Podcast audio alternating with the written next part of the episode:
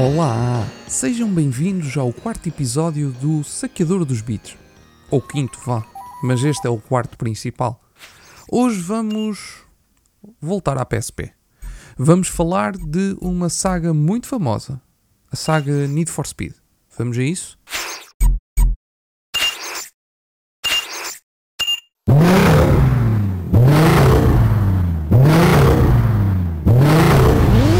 De regresso à primeira consola portátil da Sony, pelo menos a primeira disponibilizada de forma oficial e mundial, vamos agora para um universo de jogos que sempre me despertou imenso interesse.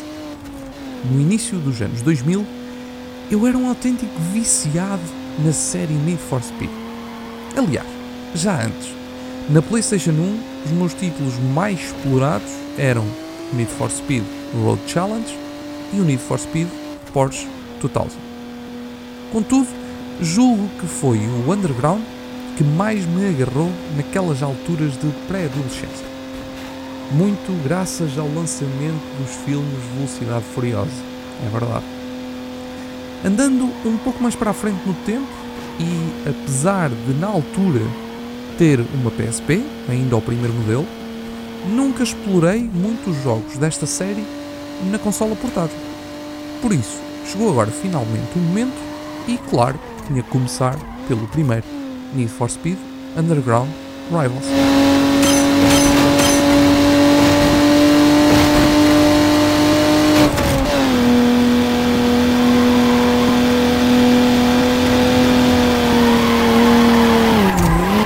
Este, como eu disse, é o primeiro título da série a entrar na PSP e desenrola-se como uma alternativa a Need for Speed Underground e Underground 2.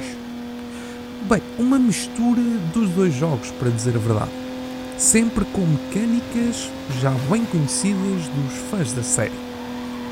De um lado temos uma seleção de corridas através do menu, ao estilo do que acontecia no primeiro jogo. Por outro, encontramos personalizações, tipos de corrida e ainda uma banda sonora composta por músicas presentes no segundo título. O jogo foi desenvolvido pela Team Fusion, uma equipa construída no seio da EA Canadá, para desenvolver adaptações para esta consola portátil da Sony. Este título apresenta dois principais modos de jogo, onde podemos ganhar pontos e dinheiro para desenvolver os nossos carros. Um dos modos pode ser considerado o exemplar do modo carreira, apesar de alguma repetitividade.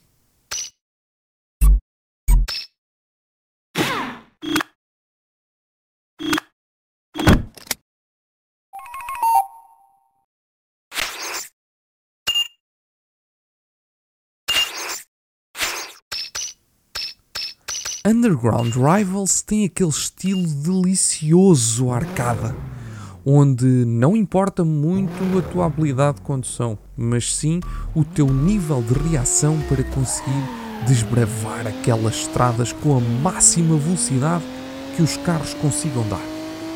Acreditem que aquelas estradas, mesmo sendo extremamente largas, típicas de jogos deste género, nem sempre vão ser suficientes para manterem o vosso melhor tempo.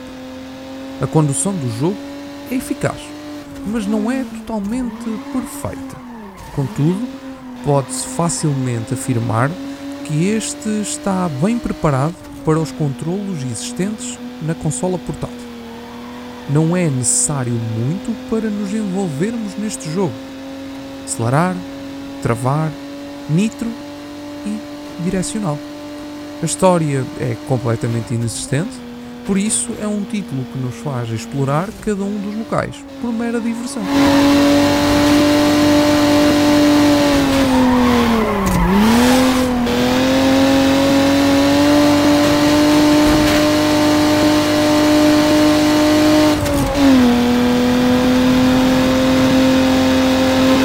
Quando explorei este jogo em 2021, foi um bocado estranho olhar para o título e compreendê-lo como um bom videojogo, visto algumas falhas crassas que nele existem. Mas se me perguntarem se me diverti, sem dúvida alguma. O mais impressionante é mesmo quando fazemos o exercício de olhar para trás no longínquo ano de 2005, quando os smartphones ainda eram um sonho e o estilo Nintendo dominava o mundo portátil, conseguir explorar o mundo de Need for Speed numa pequena consola que podíamos levar para todo o lado e ainda por cima, com grafismos de tirar o chapéu, sim, só por si isso já era um fator excelente. Voltando agora ao presente, este jogo ainda se encontra com um nível visual muito básico para o que era possível fazer com a consola, além de que nesta altura já tínhamos a rolar nos nossos PCs e consolas de salão o Need for Speed Underground 2 e estava mesmo mesmo mesmo a chegar o Need for Speed Most Wanted.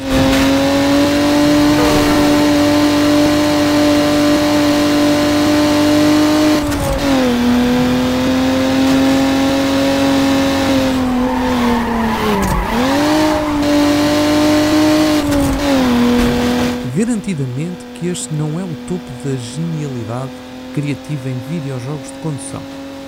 Na PlayStation Portable, claro. E acredito que a própria saga deve evoluir de forma positiva na, nesta consola. Mas, não conhecendo o que vem a seguir, e sendo esta a minha estreia, posso dizer que podia ter sido pior.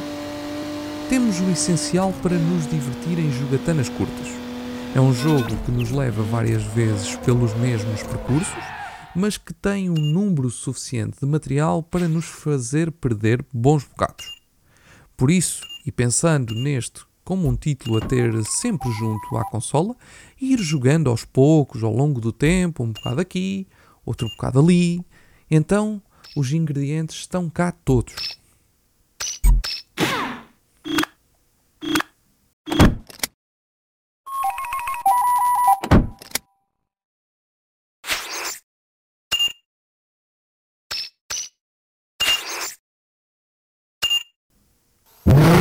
Gostei de explorar Need for Speed Underground Rivals. E se os seus problemas muitas vezes me deixaram cansado e sem querer jogar mais, foi porque não dei as devidas pausas. Este não é, sem dúvida, um título para se agarrarem e num único dia deitar tudo abaixo. É um jogo para se ir jogando, com calma. Chegar aos 100% demora mesmo o seu tempo. E isso até meio que me impressionou. Mas como chegamos ali a um ponto em que andamos sempre a fazer o mesmo, parece que o jogo é mais longo do que aquilo que realmente é. Na verdade, foram mais de 15 horas que investi neste título, que ao longo de um mês, mais ou menos, me foi acompanhando para umas corridas antes de ir dormir. Divertiu-me muito, mas sem dúvida alguma que estou extremamente ansioso pela próxima aventura e saber como é o próximo jogo da saga.